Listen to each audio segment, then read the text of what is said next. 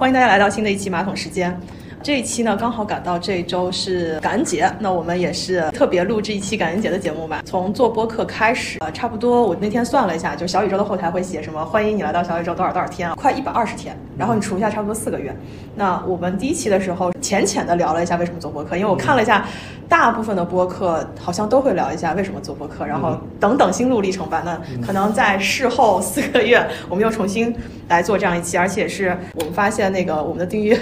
破两百了。虽然也不是一个多么值得骄傲的事情，但就看到这个数字，觉得哎，好像不管它意味着什么，就总是有一点仪式感的回顾一下。那我们今天这期就是我和托马斯这边聊一聊这四个月的心路历程吧。也许我们后面随着播客在进展，会再定期的复盘，然后定期的讨论。嗯，我现在发现一个，所以你应该是觉得就是我们其实说的也没有特别好，所以有两百粉丝其实增长还是挺快的，是吧？首先我没有特别大的概念，所有博客都会说我为什么要做这个博客嘛。然后我也去想了一下，我们当时做这个博客，从当时出发点来说，我其实没有概念两百是什么样的一个数字，而是我觉得当时破一百的时候，我们还是稍微有了一点点，毕竟它是个三位数嘛。第二个就是因为。两百，不管它意味着什么，你就会发现，在这个世界上有两百个人订阅你的节目。那当然了，有里头有一些亲朋好友。如果我们真的扣除，因为现在已经是两百二十多个了，嗯，那扣除之后，就是有两百多个陌生人跟你产生了某种一次性的连接，或者是多次。这其实对我来说是一个。呃，以前没有过的体验吧，但它意味着什么，我也不知道。可能这个数字在播客世界，嗯，也不是多么的惊人，或者说也有可能它还可以，但总的来说，就对我来说是一个预期外的事情。我们后台好像看不到一个观众听了多少期节目的是吧？小宇宙应该到年底会有这种报告，但是它后台整个，我们稍微吐槽一下小宇宙，就是它后台整个数据分析的这个方式肯定不能跟微信公众号比，因为整个微信它的数据分析会更庞大一点，而且这个生态已经运营了很久嘛，我觉得这些数据，我记得我之前也听了一些其他节目在说，整个那个播客投放。就播客做节目的这些数据分析和效果展示，其实都没有完全跟得上整个业态的发展。嗯，对，所以我们现在好像是看不到说我们订阅的每一个观众，他每个收听时长是多少。如果说它有很多数据结构的话，我其实比较在意是说有没有什么人他是每期都听的。一个节目他如果有铁粉，或者有些人特别喜欢这个节目，我觉得更能说明这个节目有价值。就比如说我看了一些节目，嗯，我看个节目做的好不好，我主要看他每一期节目平均的。播放率，你比如说我们现在两百多个粉丝，当然我们每期的播放率是没有这么高的嘛，那说明有很多人他其实是不听的，他要么就是有些节目他感兴趣就听，不感兴趣不听，只只听他感兴趣的话题，要么就是他还盯着人，但他其实以后都不听了，也是有这个可能性的。但是这个可能真的跟第一个是用户习惯有关，就比如说我自己也有订阅很多节目，但不是我的订阅的每一期节目出来我都会跟着更新那么频，可能订阅的数量对比当下的那个播放数量。这可能是一个一个核心指标吧，但是你去想，实际上很有可能你的这两个数之间是没有直接关联的。很多时候，你们单集的播放有可能不一定来自于订阅，所以你要如果做这个归因的话，有可能你我们随便说一个某一期节目，它的那个播放超过了我们的订阅数，那它就只能说增量的那部分是新来的。新引进来的，可能是什么推荐来的？对对对，但是问题在于，有些人他听完这期节目并没有订阅。嗯，对。那你你能说这期节目不一定好吗？其实很难衡量。所以我觉得在数据分析领域，包括我们日常做的工作，你怎么归因？就你怎么通过数据的体现去找到背后的原因？就跟我们之前聊股票相关的一些投资，你在技术面分析的时候，量价它的信息已经摆在台面上，但是每个人的解读最后都导致了他的投资决策不一样。嗯，其实我用了小宇宙之后，我自己就变成了一个深度的播客用户。嗯，就我自己的用户行为，包括跟结合我们这个节目的订阅行为来看啊，我感觉就是在播客这个上面，或者说在小宇宙这个平台啊，订阅的行为似乎是一个挺容易的事儿。它的这个有点像加收藏，它的这个 bar 不是很高，就是说不是说我很认可这个号我才会订阅，还可以。我先加着，就我觉得还行，我就订阅了。就是它不是有一个这么高的标准，就是我拿我拿如果另外一个事儿来对比的，就是我我不是也写那个公众号嘛？我觉得现在公众号订阅相对来说就是一个很难的事儿。我包括我自己也很看订阅号，我觉得很多人已经没有一个再去点关注的习惯了。嗯，我觉得这个。就我觉得有几种情况，一个就是你觉得这个人写特别好，特别对你的这个胃口也好，或者说是你的这个想要学习的东西也好；还有一种就是你可能以前听说过，但是正好别人转发了，或者是你比较认可的一个人转发了这个内容，你可能也会关注。但我我感觉订阅号现在的关注其实整体的质量是在下降的。我之前清自己清理了一波我的那个订阅号的关注，我之前关注了好多好多订阅号，然后我清理的时候就把我给累死了，因为你订阅的越多就越无效嘛，因为你根本看不过来。但是不像播客，我觉得播客跟订阅号。的内容本身啊，我觉得播客的内容相对来说还是比较少的。比如说，如果你真的想通过播客去看投资，你在播客里面去搜。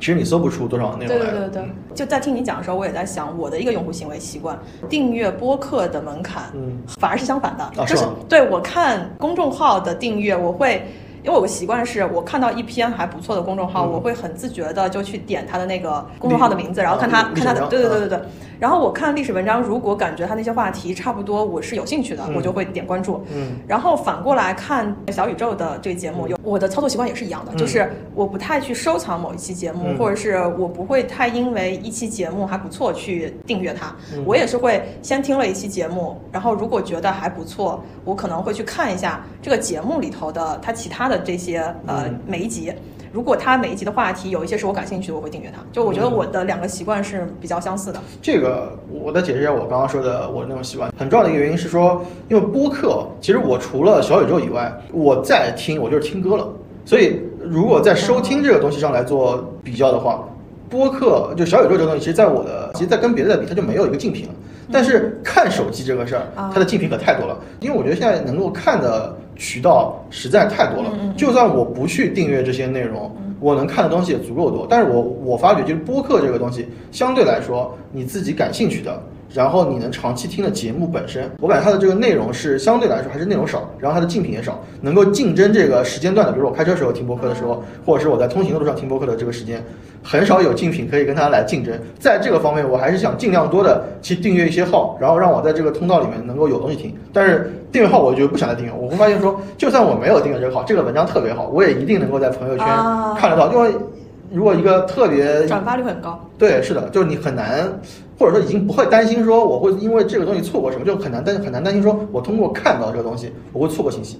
就非常非常少。但是我我会担心说，如果我没有把我订阅的一些播客加到我的那个播放列表里，我可能今天就没有什么播客可以听了。我可能在通勤路上，我今天就不听播客了，我就得听歌了。断粮断的这么厉害吗？对，其实而且我听播客是很快的嘛。说到这个，我就顺便插播一个问题啊，就是你放几倍速在听？那就看这个播客的人是什么样的人。就你默认是什么样？默认我是一点三，但是有的播客我是可以到二两倍速的，因为有的人说话特别慢，有有一些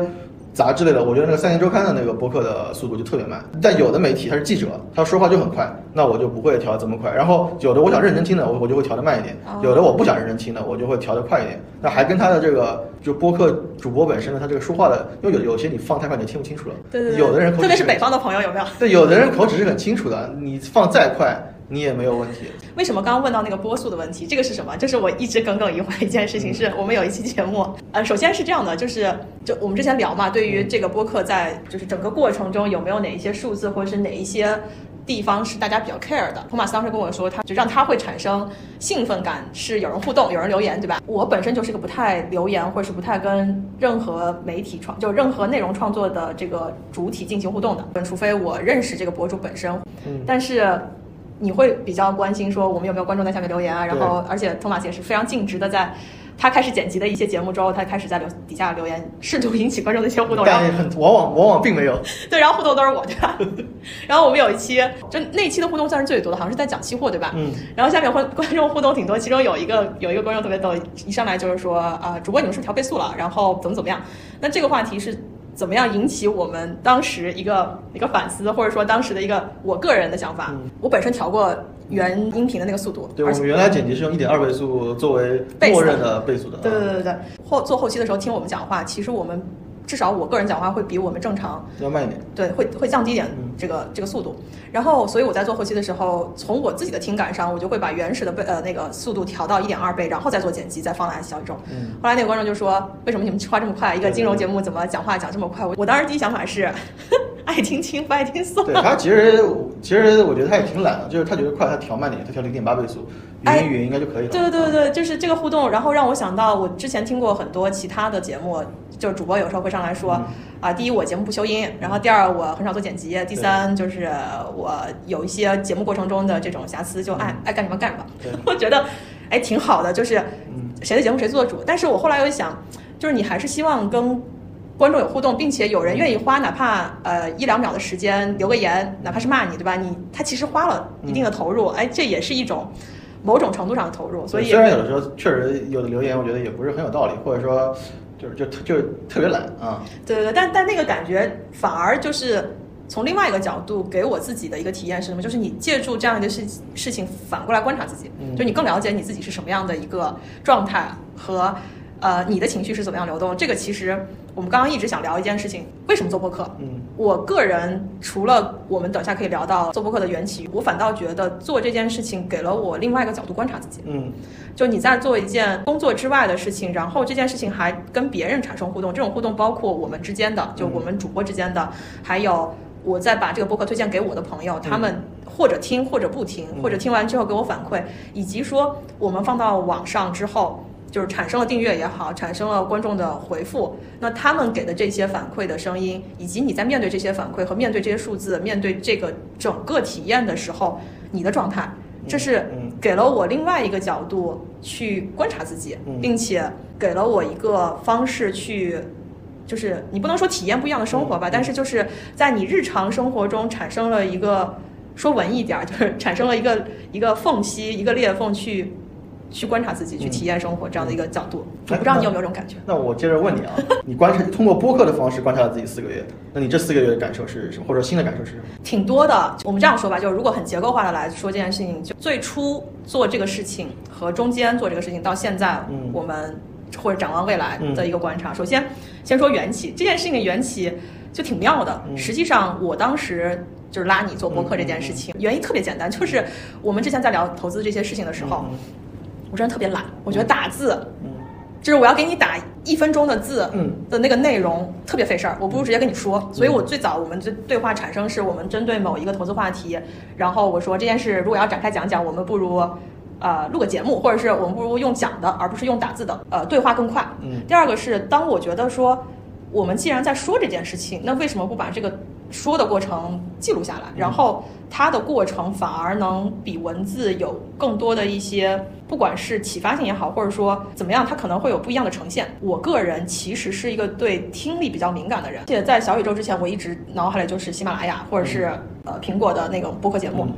以及最早是。亚马逊下面的 Audiobook，这个其实就是你通勤啊、开车啊或者是什么在路上可以听的东西。所以，我个人其实对听这件事情是一直有一个习惯和我觉得声音在我记忆中留下会比较深刻的印象。这就是缘起。其实缘起非常简单，我就觉得啊，我们其实有这个对话关于投资的一些东西，那我其实觉得它有一定的保存价值，且它比文字更有传播性。那我就发现这样一个平台。但如果你纯一个人讲就很傻，嗯，而且一个人讲。它的缺点在于两个地方，一个是你一个人讲就是纯输出，你得有很深的底子，就是你得能持续性的输出，且你没有反馈。嗯，两个人或者多个人的对话，一方面是你会有反馈之后去。给你自己产生更深的思考。嗯，第二个就是关于知识的传播，在我看来，一个大师或者你怎么定义一个人，他真正的了解一个知识或掌握一个技能，不是他自己运用的多么纯熟，而是你能教会别人。嗯，就是如果我能把一个概念很简单的跟你讲懂，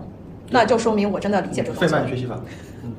嗯，所以我就觉得以对话这种方式，或者以讲的这种方式。可能对我个人的收获会更大，所以其实你会发现，最初的初衷完全是环绕我自己的需求来来考虑这件事情的，然后就开始做嘛。而且当时特别好笑，就是我第一次找你，你说啊，no no no，你可以播，我可以来听。但是后来突然有一天，我们说到两个人的这种互动，可以有一个人做捧梗，或者一个人来接，一个人主讲，嗯，你就 OK 了，对吧？然后我们就说，哎，不如就开始搞。刚开始搞的时候，根本没有。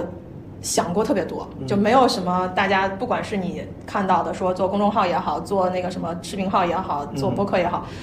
我们其实那个时候都没有 plan 是什么，只是觉得说想要做一个记录，大家对投资的一些话题做一些讨论，而且当时应该还有个背景的原因，就是我们那个时候突然觉得说自己在这个相关领域，其实工作是相息息相关的嘛，但是如果我们真的反思自己，发现自己好像在这里头来来回回。实质上没有什么进步，嗯，那那个时候就觉得我们好像应该花一点时间重新正视这件事情，然后就产生了这个的契机。那做的过程中，我觉得特别有意思，就是所谓的时机很重要。就是如果只是我们两个人来做，有可能做不下去的。那不是后来找了几个大腿抱一下吗？什么欧总也好啊，然后佳明也好啊。其实我们自己，我们两个人的投资就是。都不能说半瓶水咣当吧，就可能很表面。那你说，对，只能说比那种小白稍微好一点点。对对对对对，如果做一个持续内容的产出的话，我们都觉得，第一，我们自己没有非常大的底气去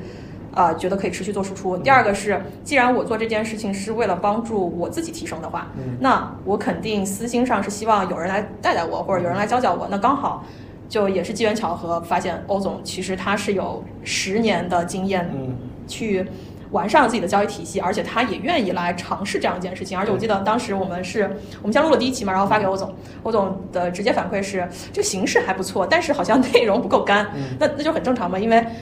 我们第一期基本上是个闲聊的方式，就聊了聊过去的一些坑。站在他的角度，他可能就觉得听的价值很低。嗯，那他很愿意说来，就是一起参与这样的一个内容创作吧。那之前也问过欧总，虽然他今天缺席啊，但他的讲法是说，做这件事情对他也是一个考验，来自于他觉得持续性的锻炼也好，这些肉体上的持续是更容易的一件事情，但是内容创作它更多的是一个脑力上的付出。嗯。呃，他可能把它视作一个挑战吧，所以他就就来扶扶贫。然后当时跟佳明聊的时候，也是，就是他为什么要做这件事情？因为人家其实不做这个，好像也没有什么损失。对，是。那我跟投资也挺好的。后来打动他的那个点，他觉得说，可能就是刚刚你说那个学习法，不管我们的这些听众，或者说我们在互联网上产生的这些这些。连接带来的价值是什么？对于创作者本身，他可以通过这个过程去重新的复盘或者重新的整理自己的思路，嗯，也是一种收获，嗯。所以我们的那个内容就变大了嘛，就是 主创人员变多了，就是靠着一腔热情先开始尝试，有点像创业啊。大家可以体会这个过程是，你开始有个想法，然后我们就跳进去做，跳进去做了之后。你在过程中会去找到一个大家比较可以持续性的一个方式，就跟你某一期上说的，所有的关系都需要互相的磨合。大家如果想要继续往前持续做一件事情，一定要找到一个合适的方式嘛。嗯，所以我记得我们当时也也挺有意思的是，我们八月份开始播吧。嗯，八月份好像更了挺多集的，对，大概当时特别有趣，说什么八月份我们定个小目标更十期，就嗯，也不知道哪里来的想法，对吧？后来就发现十期其实对大家的一个。时间占用和你的持续输出的压榨是挺挺高的。然后做的过程中，其实我们就一个是看其他的播客的节目，第二个是开始重新反思做这件事情方法也好，或者说就是以怎么样的一个合适的状态。最后不是我们就定了一个周更嘛，嗯，甚至我们大概在九月份的时候开始去写那个公众号，嗯，而写公众号跟所有写公众号的方式其实不一样，因为我们那天还讨论了。其他的主播都是先有一个很流量池的公众号，文字媒体，然后后来再把它转到这个音频的这个频道。我们反而是反过来的路径。我觉得是怎么样源于你做这件事情的想法。我们最初的想法就是用声音这样一个更便捷的方式去做这个内容，然后后面产生公众号的原因，反而是因为那个 show notes 里头，嗯，第一个是发现别人在 show notes 里头建了公众号是一个比较好的体验，第二个就是。呃，你在 show notes 里头，或者说你在那个音频节目播完之后，有一些文字内容，大家可能是需要留下来的。对，特别是投资类的，嗯。对对，有可能你是可以更快速的看，因为文字内容跟音频最大的差别是，音频你真的得听，哪怕你调倍速，你还是得听完，你很难去定位到底在哪一个时间点说了什么。但是文字的话，你有可能可以去搜索，并且你可以去跳。对。所以后来我们九月份就开始慢慢把一些音频的那个文字稿去做整理，然后把它在就是我们也开了一个小宇宙的马桶时间的公众号，主要这个公众号的推出就是去记录呃我们音频节目的一些文字稿，同时有一些内容。我们可能觉得它更适合文字的积累之后变成一个博客内容，那可能就在那边先去做这样的一个尝试，就你就会发现，啊，说的 fancy 一点，这是什么 内容矩阵是吧？然后你再反思到我们现在其实不知不觉做了四个月，讲时间还是挺快的，而且我其实挺惊讶，我们能持续做一件事情做四个月的这个过程。好像也没有那么难。你如果真的说，如果在站在四个月之前，我们去想啊，我们要做一个播客，然后，呃，也不说不可能每个月更新嘛，你就说我要啊每个每周更新，然后更新四个月、半年，你总觉得这件事情好像做起来有点复杂。但你当你做下来了，然后回头看，好像也没有那么难实现。而且，我觉得就是磨合很重要的点，就是大家找到了一个拆解目标的方式。包括我们中间，我记得九月底、十月份还聊过，如果想把这件事情持续下去，怎么来做嘛？你当时还讨论说。啊，我们是不是应该更有结构化？然后包括选题应该怎么做？然后包括分到大家身上的这个工作量应该怎么搞？就开始越来越不能叫有计划性，但是就是越有结构性，更认真的思考这件事情怎么做。主要是欧总越来越忙了，要安排好他的时间。就是我们要抓好自己的核心竞争力，这也是为什么很多人在说播客能不能成为一个副业。其实我也听了很多播客上，就大家在讨论做播客嘛，很多人还是。在以内容创作或者以一个兴趣爱好的方式去录，而你会明显的发现，就是专业的这个呃播客节目的制作和那个我们这种差别巨大，不能叫玩票吧，但是就是没有特别呃把它当做一个工业化产出的方式做的，其实差还是挺多的。我觉得最大的区别主要是两个，一个是录音设备，还有一个就是剪辑水平。就是专业的团队，就跟我们最大的差别就是它有专业的设备，然后它的剪辑要求会更高一些，然后它后期会做的更好一些，它可能还会前面插个歌，后面插个歌什么的，然后可能还会有一个固定的片头，然后会更加的节目化一点，然后它的这个收音会更好，然后它的后期的音频的剪辑也会变得更好。对，但反而对比了之后，嗯。可能播客它首先它门槛的确很低，对，但它门槛低的好处就是提供了大家更容易去创作的一个机会。我觉得播客这个节目本身它的门槛啊，我觉得你从不同的维度上来看，可能是最低的。综合成本对综合的难度又低于视频，又低又又低于短视频，又低于写文章。因为我我觉得你写文章这个东西。因为我最近也写了几个月了，又又重新写了几个月的公众号了。对，就写文章这个事儿，我觉得你你有一个可以有一个很明显的感觉，就是你你可能一开始不是特别关注写作这方面的事儿，嗯嗯，但是你写着写，你肯定会关注这个事儿，就是结构好不好呀，这个阅读起来对不对啊，或者怎么怎么样，就是你会关注一些跟内容。功能性内容无关的东西，你会关注这个文章的结构，因为说到底你在写个文章，但你会发现写文章这个事儿其实要求挺高的。就是我之前听了一个节目，就是那个罗胖他们最近年年终演讲，他们就在说内容制作，嗯嗯，找了潘乱，还有另外几个原来做媒体的编辑，他们在聊这个事儿。他们有一个观点，我觉得我觉得说的非常有道理，就是说什么，就是说就是文字，就是原来的自媒体公众号这个，其实门槛是非常高的，他其实就把一些低学历的人给。筛掉，给筛掉，因为他根本没有基础的写作能力，所以其实原来我们看到的自媒体，虽然有很多是自媒体，但其实很多都是就学历很好的，或者是从媒体出来的，非常非常多。但你看短视频平台就没有，短视频的头部主播很多都是初中毕业，嗯，但是他初中毕业也同样可以在短视频平台拥有自己的优势，但是你会发现罗胖这种人在短视频平台反而没有任何优势了。就说明你说明短视频这个平台其实把人拉平了，就是说原来你不就原来你可能一些表现力是要通过你的学历才可以有的，但是短视频可能你通过一些其他的能力，或者你甚至有一些是你的天性，你就有可能可以获得关注跟流量。但是短视频它本身可能可以随，但是其实你知道它后面也是有很多技巧的。如果说你要剪成像抖音上那种短视频，嗯可能还是得有这个剪辑的能力。但是播客我觉得。很有可能就是它从制作能力上来说，我觉得基于两者之间，它不需要你有这么强的文本输出能力，你可能通过自己的，因为声音有可以带有情绪嘛，然后可以两个人如果说话特别燥的话，会有特别有意思的点在里面。但是它后期又不需要像剪视频那样这么的复杂，所以我觉得它从不同维度之就介于两者之间。但是我我我自己感觉有可能跟我自己的偏好有关系。我在播客平台上关注的绝大部分的主播吧，我觉得可能一半一半，可能是一半一半可能不止。七成可能还是原来的媒体出身的播客，可能三成是像我们这样的普通博主，就是素人。就我我关注的有，就是我觉得素人的，就是关注素人的点，跟关注媒体，用媒体的口吻说话的东西，制作的逻辑角度，我觉得是非常职业化的。就是他们没有办法摆脱原来的那种工作，对，已经没有办法摆脱这种工作痕迹。而且而且他做出来东西，而且我觉得有的时候他也没有必要摆脱，因为他原来这种手法做出来东西有受众，大家也会喜欢，但是。素人的这个东西，就我们现在在做的这个事儿，我觉得受众也是非常强。因为我觉得现在有很多人，他其实就是想听一听，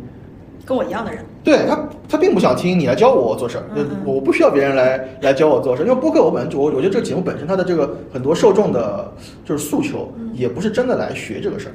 或者说这么认真的我要来学什么？因为你真的去学什么，你怎么不去上个课呢？就你来听播客干嘛呢？我觉得。它的这个需求是介于这个几种几种几种复杂的，对对对对对几种之间的。因为你想，就比如说你刚刚提到文字稿那个事儿也是，其实你想，如果比如说我们上次录那个技术面，你说技术面这个事儿，你听播客多费劲啊！你听完之后，你可能还得倒回去听，是吧？好像前面没听明白他在说什么，你还倒。那你看文字稿就很清楚。所以，如果一个人真的很认真的想要学这个东西，他为什么要听播客呢？但是啊，那反过来，按照你那个理论，嗯，为什么我们的教育是由老师教你，而不是你自学？为什么我们要去课堂上听老师一遍遍的讲？而且你会发现讲的好的老师，甚至你就说，其实短视频有一些博主他在他在传授内容，或者是做一些呃科普类的内容，甚至 B 站做的这些东西，你会发现，甚至我们那天呃在聊呃为什么 KOL 和投资的什么专家解读的差别在哪里？就是因为说话的角度和一个每个人都可以成为老师，或者说每个人都可以给别人讲述一个东西，但是一个人能不能打动你，来自于他的这个经历和他的这个讲解能不能跟你产生共鸣，和你能不能共情他。嗯，这个就是嗯，我觉得这是文这这是内容创作的一个非常没有办法。呃，标准化或者说工业化，以及它有很强的创作力，就在于你去看，包括脱口秀大会，对吧？可能文案或者说它的稿子是最最灵魂的核心，但是表演，嗯，因为视频它会有。就我们这样对比三类媒介：文字、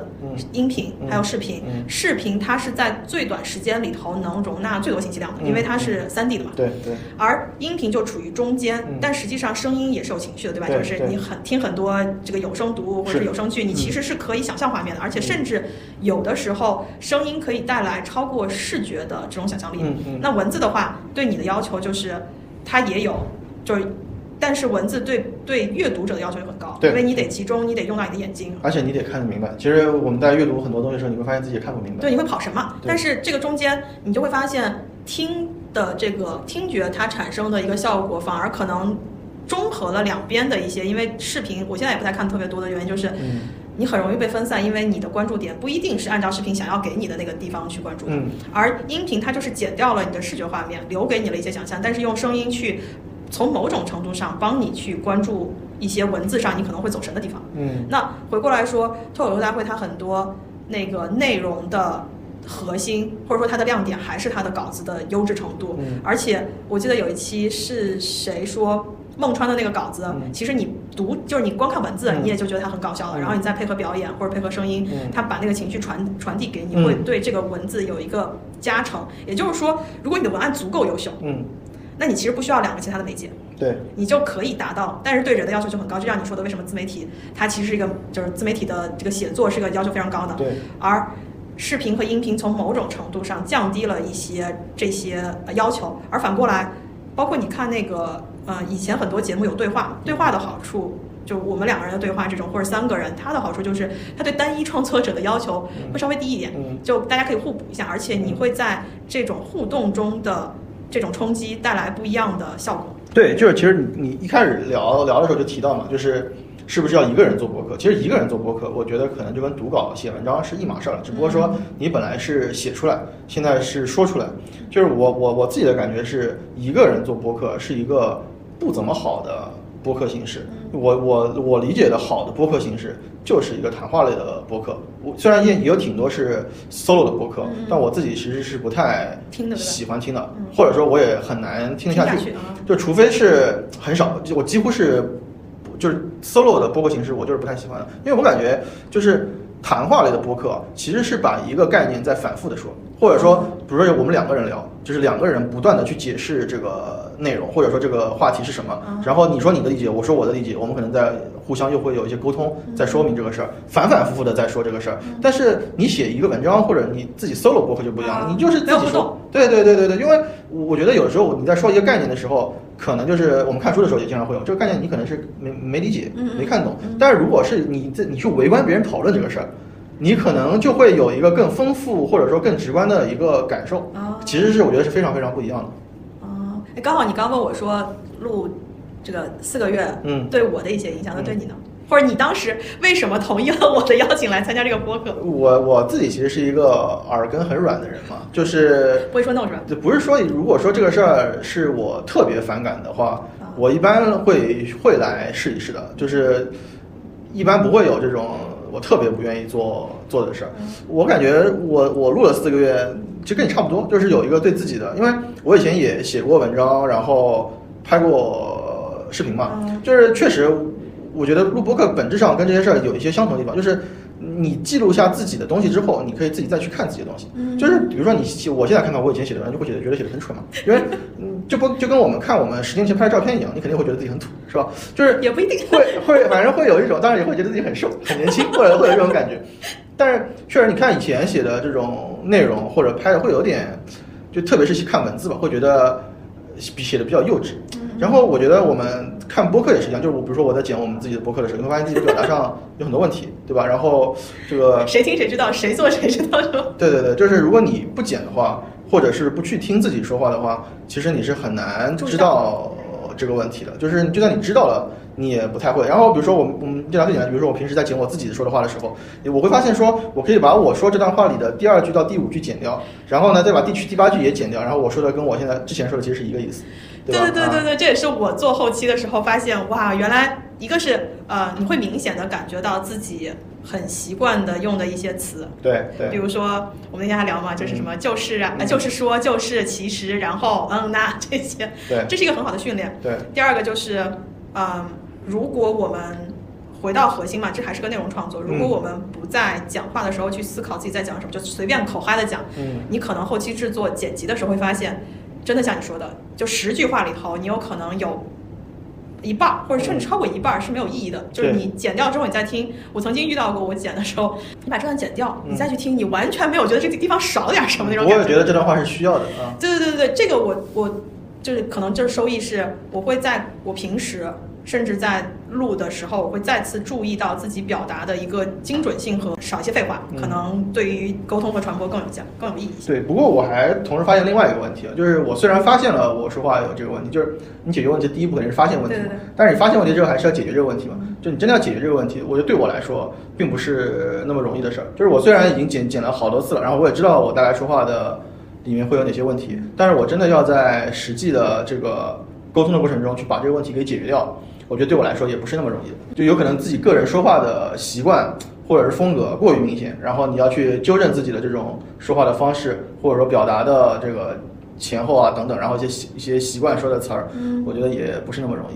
但这个就一件事情两面，看你是更愿意接受它，就不能说它是个问题，只能说它是个现象。对对。然后你你需要做的判断是。你想不想调整？我们都不要说改善了，因为这么不不同风格，大家都长了这么大了，对吧？也 也不一定完全有必要。但是如果你自己本身觉得可能可以有更好的方式去做调整，那也许这就是个路径。嗯就你会发现，呃，我觉得小时候不是，如果你真的去参加演讲或者什么，就是反复练嘛，然后你会去录下来自己每次这种练习之后去看回放啊或者听，然后再去调整，那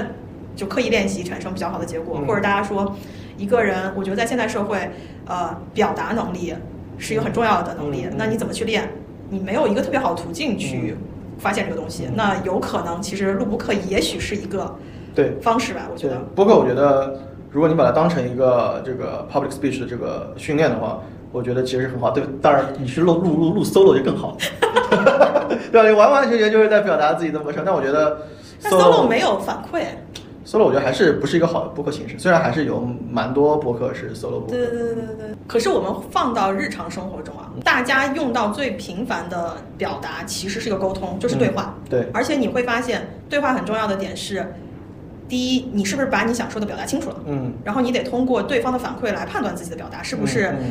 言之所意，对吧？对。然后是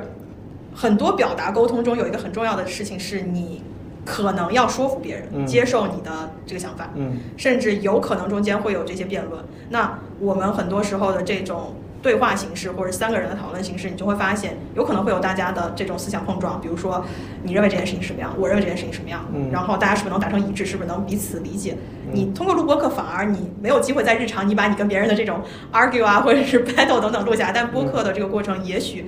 是一个路径，嗯，就大家。我我记得好像我之前听那个他们在讲播客节目的各种生态或者各种形态的时候，就国外有一种形式就是那种 battle，嗯，它就是呃有点像辩论赛的录法，但它是很随机的，就是呃不是很随机，就是他会请个观众，然后跟这个主播对某一个事情产生这样的一个，这这也是一种节目形式，就挺有趣的。就那期节目应该是在讲播客的多种形态，因为普遍来说，现在中文播客的大部分。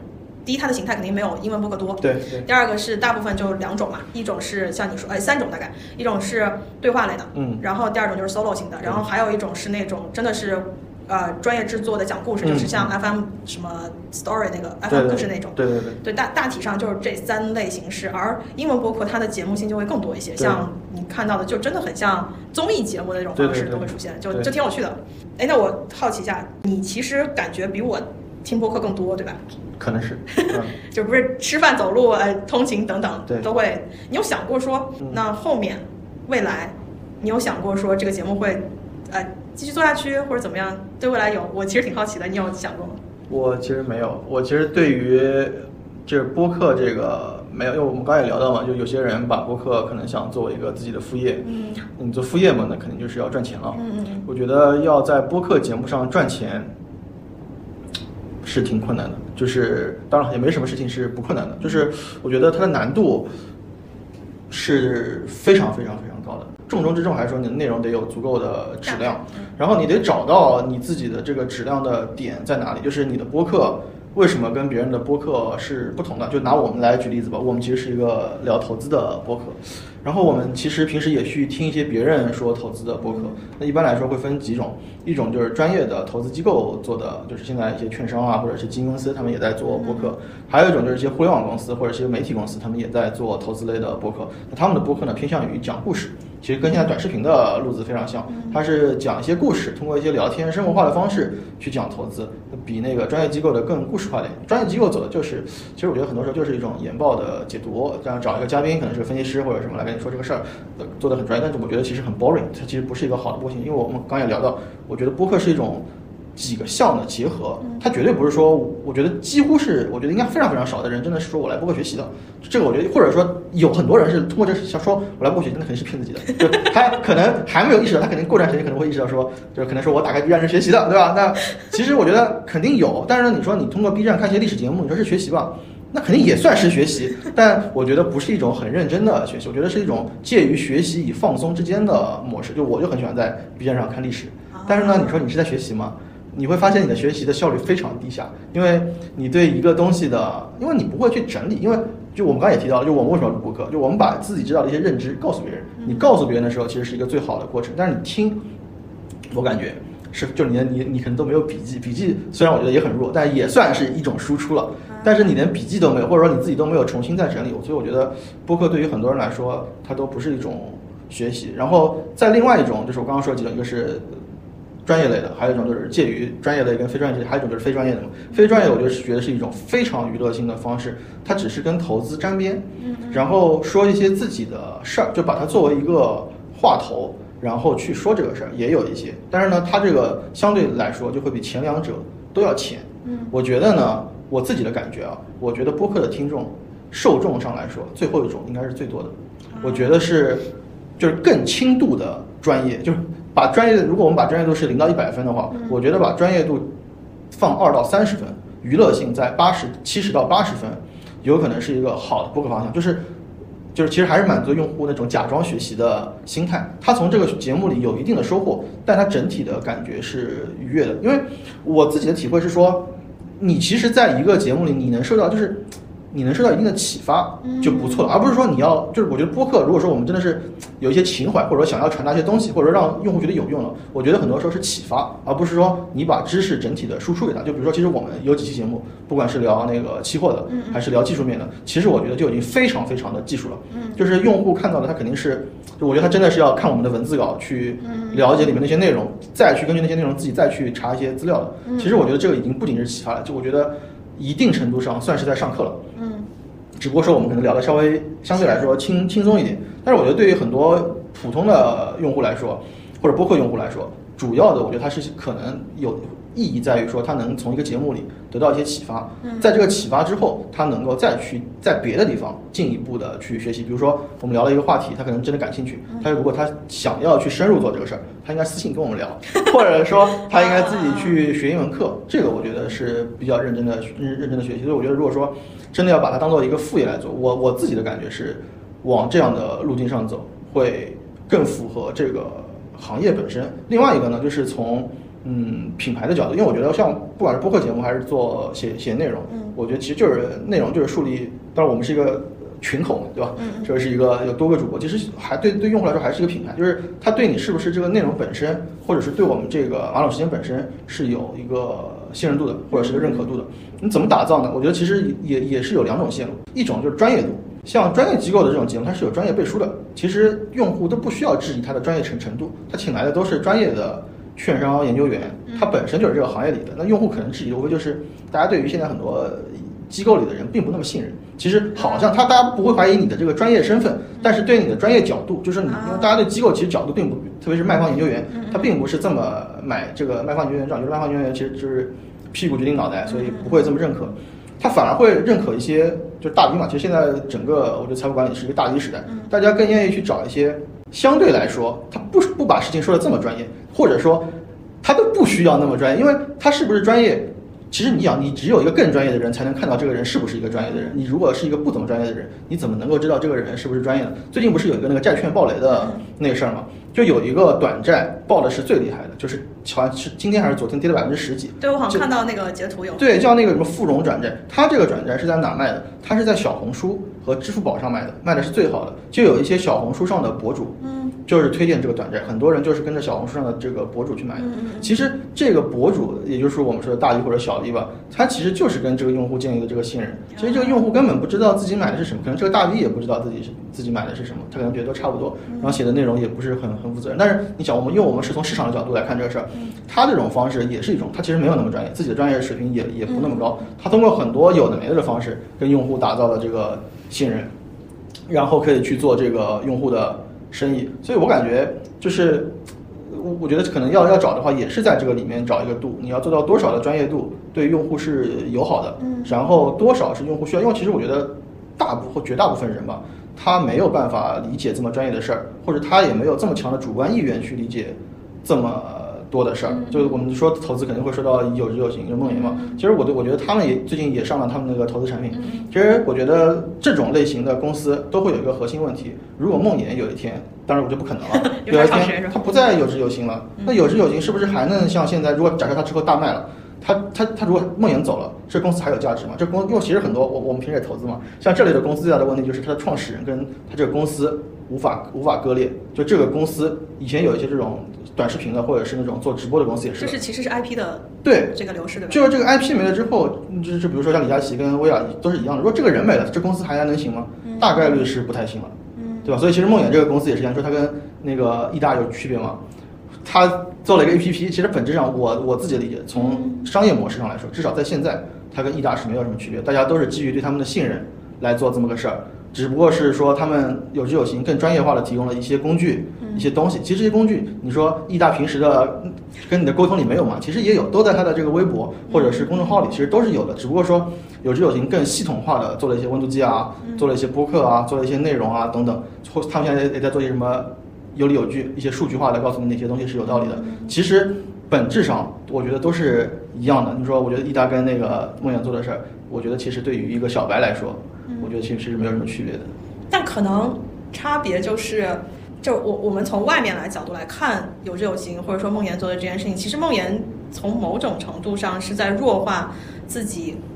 所谓主理人的这个样子。原因是易大就非常简单直接，我的长音我把规则都讲清楚，然后日常我也会对这个股市做一些分析。嗯，那你接受就接受。其实就像很早我们聊到的时候，你觉得？呃，易大在做一个行为艺术嘛，就是我把方法告诉你，你愿意实践就实践。而梦魇可能把他其实也想去 IP 化，就是把自己从这里头抽出来，所以他做了很多一系列，不管是 SOP 也好，或者这个公司在做的事情，很多就是在我们就在聊到底投教这件事情有没有可能去对普通投资者来进行。而这件事情的最初的核心和我们当时不管是这个播客我们开始做也好，或者说到现在甚至。最核心，我们都在想说投资，我们自己的投资技能能不能提升？嗯，然后我们自己的投资技能提升的一个点，就来源于我们最早说的，你说投资这个课程，嗯。如果你真的就是你说的，啊，播客它并不是一个非常严肃、认真学习的地方。如果你真的想要学这个，你应该去有更……但实际上，你去看我们之前聊那个读书笔记的时候也说，投资它最有趣的点就在于它不是一个纯理论知识的学习。对对，你一定要实践，而且你的实践还不能完全是模拟盘的实践，是你要真金白银的去投进去，并且市场每天都在变化，你得。去学一些知识，然后去实践，然后反过来再去校正你的这个认知，然后不断的去一个可能甚至是一个终身学习的过程。我不我不完全同意你说的，就是梦妍如果离开了有志有行，是不是这公司就没有办法继续？我我的感觉他在做的一件事情，包括之前他跟少南聊说有志有行到底是一个什么样的公司，他说的是投资陪伴，或者说你再把它说的更不能叫玄学吧，就是心理陪呃心理服务，就是投资人在过程中他需要的投顾服务，更多的可能是一个心理按摩，而不是真的告诉你你要买什么或卖什么，因为没有人能非常精准的预测市场。对，那他如果能，他就直接去做交易，他不用来赚你的这一份投顾服务费。所以他要做到的是，让你在冲动的时候，或者让你在忘记自己投资决策。的时候提醒你，你应该遵守什么样的纪律，可能做的更多的是这一部分。那么这个可能就是易大和他之间的区别，因为易大也就只能在他的微博上说我要拉黑你们，或者是你们要不就不要跟，怎么怎么样。但是梦岩可能做的是一个更系统性的，他想把这件事情投资陪伴变得更呃结构化，或者说更有效率的由一个公司来提供这样的服务。其实简单来说，我觉得梦岩想要做的事情更多嘛，或者说他的梦想更大嘛。嗯，我觉得从我自己的感觉来看啊，就是。就梦圆作为一个创业者，还是一个乐观主义者。就是我觉得他做这么一个事儿，说到底还是相信人性的。因为我们都知道投资或者投教这个事儿，其实是个反人性的事儿。就是如果你对人性是悲观的，你是绝对不会做梦魇这个事儿的。所以我觉得梦魇就是他如果能够坚信自己这个事情能够成，当然他既然做了这个事儿，他肯定是有信念的嘛。所以我觉得他是一个人性的乐观主义者。他是觉得这个事儿大家就是他能够通过自己的努力，大家这个团队的努力，然后让大家来相信这个事儿，然后让。自己做的这个事儿能够成功，所以我觉得他还是能够，他觉得能够通过一些科学的方法，帮大家来更好的克服人性。他觉得他自己是可以的，不管是自信也好，或者怎么样也好，我觉得他还是相信这个事儿的。但我我我我我自己是持怀疑态度的。我觉得其实很多时候人性还是非常脆弱的。就你看看一大的这个评论区，就就就就就，当然有一些这种这种傻白甜或者天真粉，或者当然因为也有心的人偏差，因为有很多人是不会留言的，有很多看的人是不会留言，因为留言的本身。留言行为这个本身就已经反映了一部分用户的特质了，但是如果你看到评论区，你还是能够觉得就是市场之恶劣是吗？对对对对，这就是真的是什么人都有。嗯，哎，那既然这样子，就是我们其实聊了也挺多，虽然有点发散，但我总体来说觉得，呃，符合我对这一期的复盘的一个预期吧。那虽然聊了梦岩和易大这两个，那我回过来还是说说我们自己，毕竟我们现在做了四个月，你。也别说远吧，就说说明年有什么？你觉得会我们会做完明年吗？或者你或者这我们这么说，对这个播客你最小的一个小的预期有吗？其实我觉得我我这个我们这个播客，就我在这个播客里，我希望能够给大家带来的这个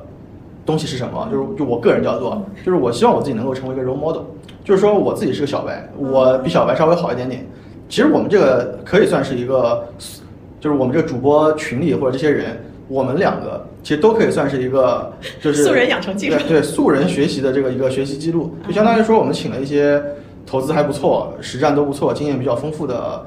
朋友来跟我们说，其实跟我们说也是跟大家说。然后我们两个其实很多时候属于在跟欧总啊，或者在跟嘉宾去学习一些有的没的，对吧？这个不管技术面啊，包括怎么去看盘啊，包括去看一些股指期货的一些东西，其实是他们在学习。那其实，如果我们 role model，然后我们自己投资能够做得不错的话，当然我们除了跟他们学习外，我们自己也会学习。如果我们的作为一个 role model，自己的投资的实战的表现是不错的，然后对于投资也能够有自己的理解的话，那其实对听众来说，其实一方面是可以树立一个信心，就是说我是个小白，那你看这两个人其实也不怎么样，本来也也也也挺挫的，啥都不懂，在那边说些有有的没的，然后他发现说，哎，他在这个节目做了一段时间之后。他发现这个人确实变厉害了，嗯，可能跟就可能如果我明年这个时候再来录这个节目的时候，你会发现说，哎，好像我也可以说些有的没的了，好像你会觉得我说的挺有道理的。那这个时候，其实我觉得对观众来说，一个就是资金上增长，那他就会觉得说我也可以成为这样的人。那对他来说，他再来看这个节目，我觉得现在这个社会啊，就是其实比较，我觉得这样的东西，我觉得大家比较喜欢看。就 B 站上有大量这样的 UP 主，他其实就是在说，他可能就是一个小白入门，然后他经过一段时间，可能几年的。不断的在做这个事儿，他自己成长起来，然后其实就会有很多初期跟他一起成长的用户，看着他从第一天开始做，可能他什么都不懂开始做，然后慢慢的变得非常厉害，可能甚至变成了一个领域的专家了。那对于跟他一起成长的粉丝，这个粉丝有可能他是同路人，他也在做类似的事儿，也有可能只是出于好奇围观，看看这个傻逼到底会变成一个什么样子，是吧？但这个月你是不是又亏了？对，这个过程中其实大家都会有不同的快感，然后都会有不同的，就挺有意思的。就是我觉得，就是。这个时代就是在不同的平台上的真人秀。哎，对对对，我刚刚就在想说，那可能也是为什么我们觉得，就最后我们俩可以觉得这件事情一起做下去，就是初衷是差不多的。就最核心，大家做所有的事情都是为了提高自己的投资能力。毕竟我们认知到自己投资了这么一二三四五六七八年，结果真实的投资能力其实是一地稀碎的，对吧？对，没有核心能力。对对对，就没有核心竞争力嘛。不管是在什么样，呃，自己的投资经历也好，还是在如果做这件事情的话，就更没有什么竞争力了。对，那反而就你刚刚在说的过程中，有一个词就一直在我脑海里，就是大型沉浸式真人秀。对，用自己的路径证明说，either 我们就失败了，有可能就像你说的，我还是希望成功的，还是希望成功的。播客可以失败，投资最好成功啊。紧紧的抱住嘉明和奥特大腿，好吗？对对对但我觉得所有就像跟嘉明聊嘛，你投资都是要变成自己的本事，就是你对这件事情有认知，对你对这个交易有认知，你才能做出符合你认知的判断。嗯那我们在这个过程中，我其实也发现有一些类似的博客，就投资相关的，嗯做了一些好像很像的东西，但是也有停播的。对，那我们可能定一个小目标吧，也我觉得特别有意思是，大家都说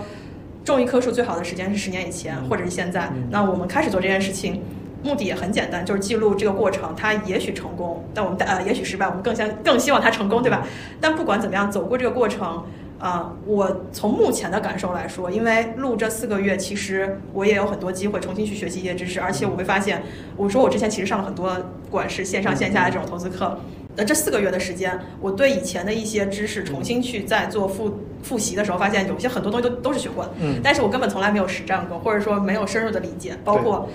指数、ETF 等等这些东西，就像欧总说的，这学费是要付的。要拿真金白银付下去，可能才会有用。所以，呃，我倒是觉得对我们投资能力的提升是信心会高一些，嗯但时长我真的不知道。对不过我倒是觉得从目前执行下来的一个感受，反而我们以这种方式形成了一个类似学习小组或者投资嗯互助小组的这样的一个状态，对，是有可能在这件事情上持续下去的。嗯，嗯，那最后，嗯，反正感恩节也到了，有没有什么特别要对这个沉默的两百多位听众或者订阅的、嗯订阅的朋友呢？还是希望大家有一些反馈吧。就是我还是一个非常注重反馈的人，还要我还是比较想知道这个平台上是不是给我们加了很多僵尸粉。但是我发现最近好像小宇宙的这个改版的方式是给了更多的流量，所以反过来说，呃，如果听众里头有想要开始做播客的同学，也可以开始考虑尝试。就是你也不知道你们收获什么，而且，大概率做这件事情的收获，至少我感觉目前下来会远远超过我之前的一个预期。嗯，对，是的，好呀，那我们今天这样的一个呃闲谈就先这样了。就是感恩节也非常 感谢，不知道会不会给我们留言的这两百多位订阅的同学吧。那我们呃后续继续努力，在这条路上不断的提高自己的投资能力，也希望给大家带来一些价值。那今天就先这样，嗯，好，拜拜拜。拜。